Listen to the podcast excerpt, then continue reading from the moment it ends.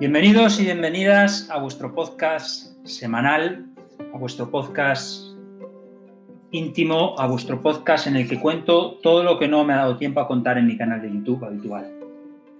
Soy Víctor Escapa, hoy es domingo 1 de noviembre y estoy aquí con todos vosotros y vosotras. Hoy vengo a hablar de una cosa muy interesante. Vengo a hablar, como no, continuando con ese ciclo de cosas en las que veníamos hablando y comentando y que tienen que ver con el OWASP Top 10. Ya sabéis, las 10 vulnerabilidades de OWASP, por así decirlo, pues más interesantes, ¿vale? Más eh, importantes, por así decirlo también, ¿vale?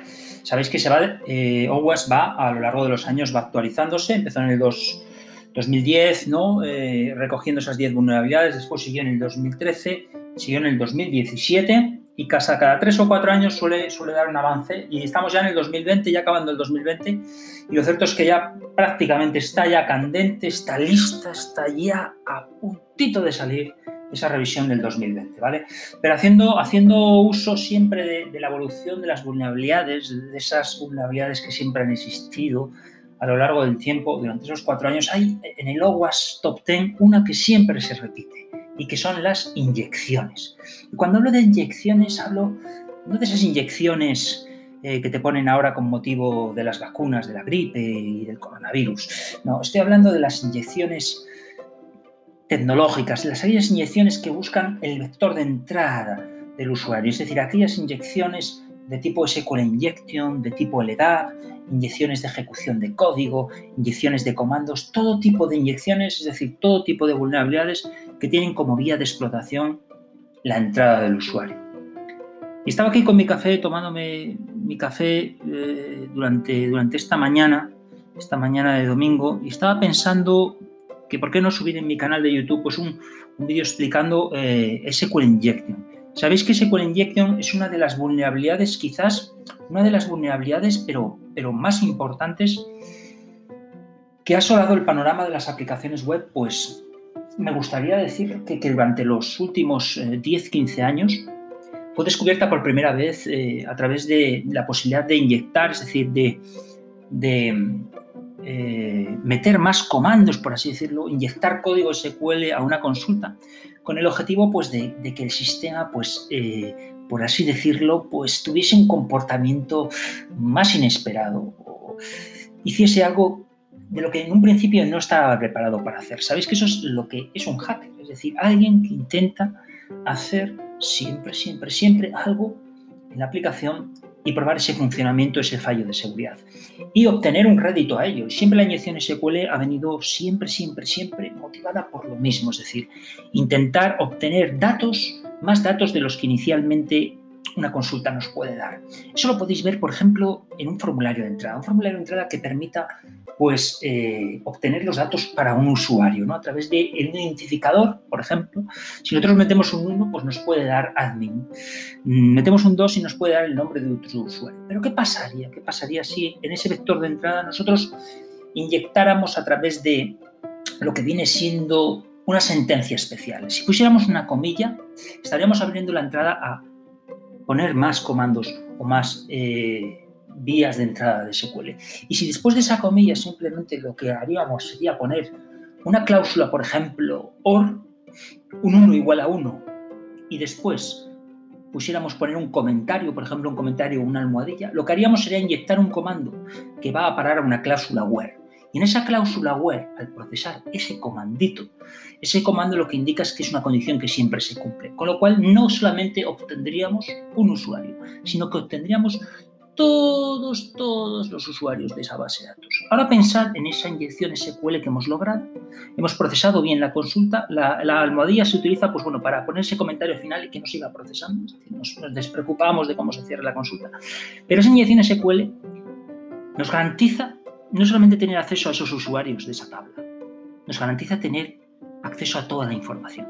Porque la siguiente consulta que yo voy a hacer, que el atacante va a hacer, no va a ser consultar a los usuarios de esa tabla, va a ser consultar las bases de datos que existen, va a consultar, como no, también va a consultar una cosa muy, muy, interesante, ¿no? Va, a intentar consultar la tabla donde se almacenan los usuarios y las contraseñas.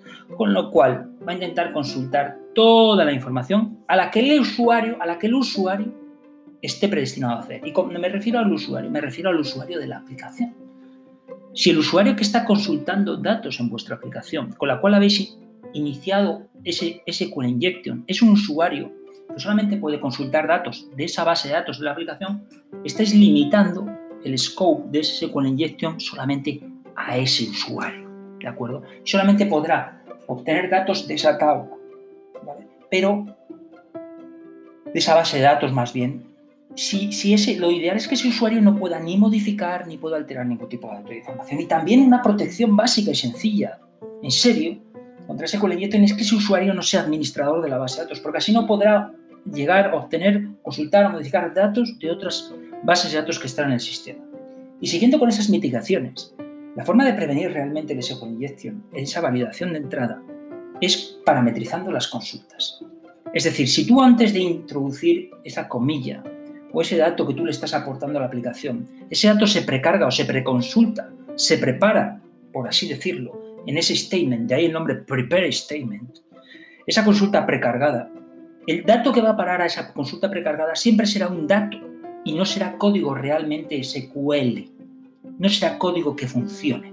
Luego pongáis lo que pongáis, las comillas o lo que queráis, nunca, nunca, nunca va a afectar al SQL injection de la consulta. ¿Por qué no va a afectarlo? Porque va a ser un dato, siempre va a ser tratado como un dato de entrada. Es muy importante este concepto. La parametrización de las consultas. Después podéis también filtrar la entrada del usuario para que no introduzca esas comillas. Vamos a ponerle más difícil al atacante ese tipo de cosas. Después hay una cosa también de cajón, que la gente se puede pues, defender del SQL Injection muy sencillamente. Y es una cosa muy tonta, muy tonta, muy tonta.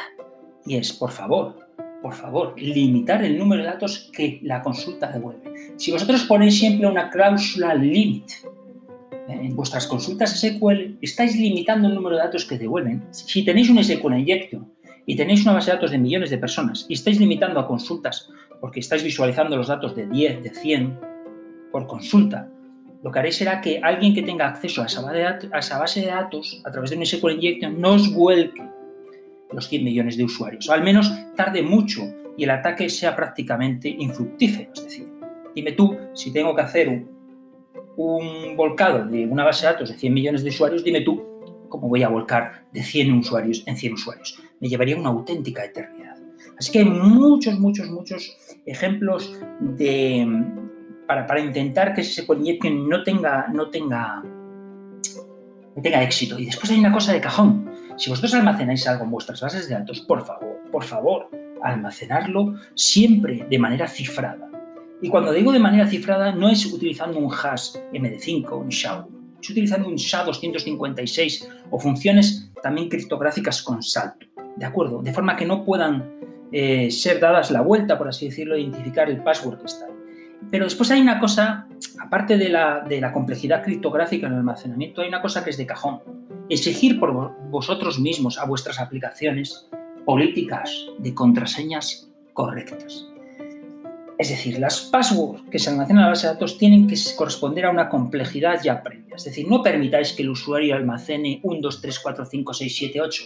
Porque eso, utilizando un MD5, utilizando un SHA-1, un SHA-256, ese tipo de contraseñas va a haber una función criptográfica ya reversible, es decir, va alguien a, dar una base de datos en Internet que contra vuestra función criptográfica ya tenga el resultado. Luego es tontería realmente tener un SHA-256 si le decís al usuario que puede introducir ese tipo de contraseñas consideradas débiles.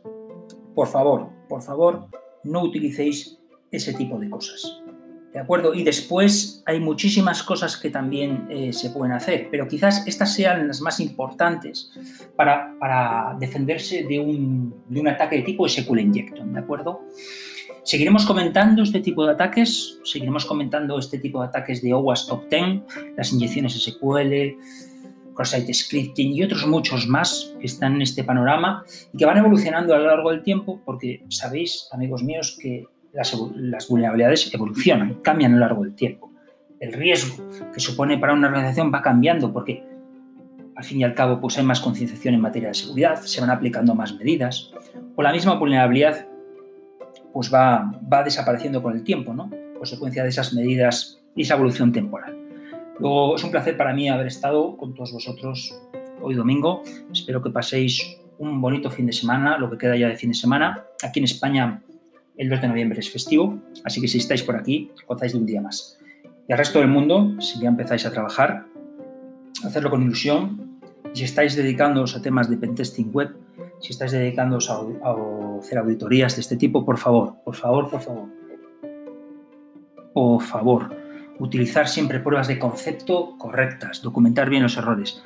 No hagáis pruebas ni capturas que no tengan sentido. Siempre, siempre entender la raíz de la vulnerabilidad, porque es lo que a vosotros os va a servir después para detectar o para incluso eh, probar esas vulnerabilidades en entornos reales. Así que seguir aprendiendo, seguir disfrutando y nos vemos en el próximo capítulo que tendrá lugar pues dentro de una semana. Como sabéis, la idea es que todos los capítulos sean semanales y por supuesto que todos los capítulos sean interesantes y entretenidos. Para más información tenéis mi canal de YouTube en la descripción, así que nos vemos pronto. Un saludo a todos y a todas.